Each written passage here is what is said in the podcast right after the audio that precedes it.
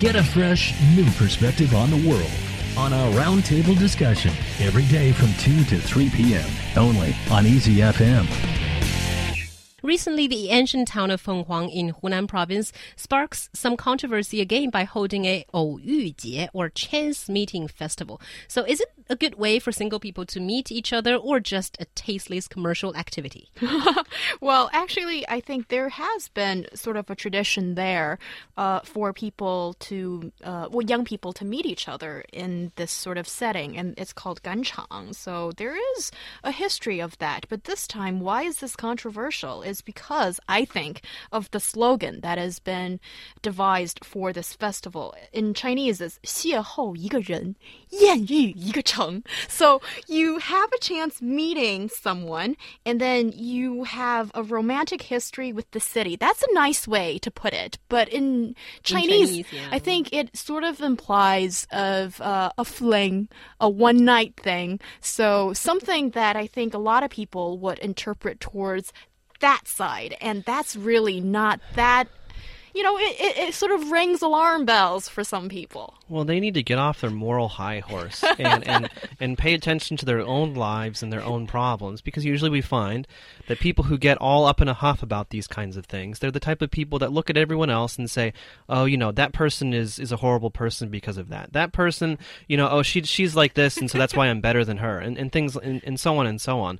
Uh, and so really, this is just a chance, I think, for everyone to take a deep breath and understand that it really doesn't matter what the slogan is. Um, and so I actually I think it's I think it's quite quite clever. I mean, so it's saying I mean, so in English it can also be roughly translated um, as you know, so run into someone and have an affair with the city, right? Mm-hmm. So there's a big difference, right, between having an affair in a city mm-hmm. and having an affair with a city, right?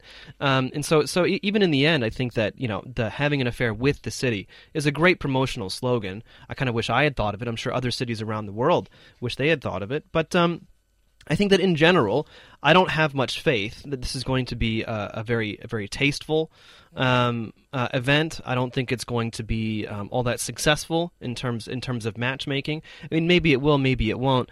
But the way that I see it, I mean, you know, you know, take away the, all the moral crap that people are arguing about, and really what this comes down to is is a city government trying to take advantage and uh, take advantage of and exploit uh, a traditional um, ritual that, that used to happen in this city. So, this is actually going to be a huge matchmaking event. So, in this festival, there will be a friendship wall, so to speak.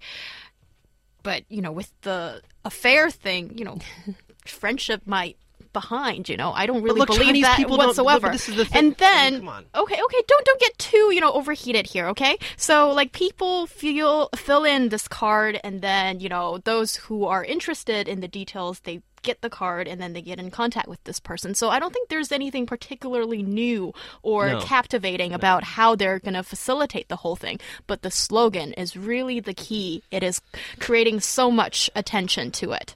Yeah, actually, uh, one of our listeners, Elmer, I think she agrees with John in a in a way by saying that whenever whenever there's an official background to it you know if official uh, hosting or organization then right. people get such impressions ulterior motives commercialization over commercialization right. and a misinterpretation of the original cultural ritual and, and, and for, yeah exactly and i think that this is this is what we see all over the country where you know have like the uh, the the nongjiale and you know these um these other things where you can go to these restaurants that, like the, with ethnic flavor quote unquote and you see some, you know, staged performance that's supposed to be local culture, and it's really not. Mm. It's like going to the zoo, looking at the tigers, and saying to yourself, oh, this is like their natural habitat.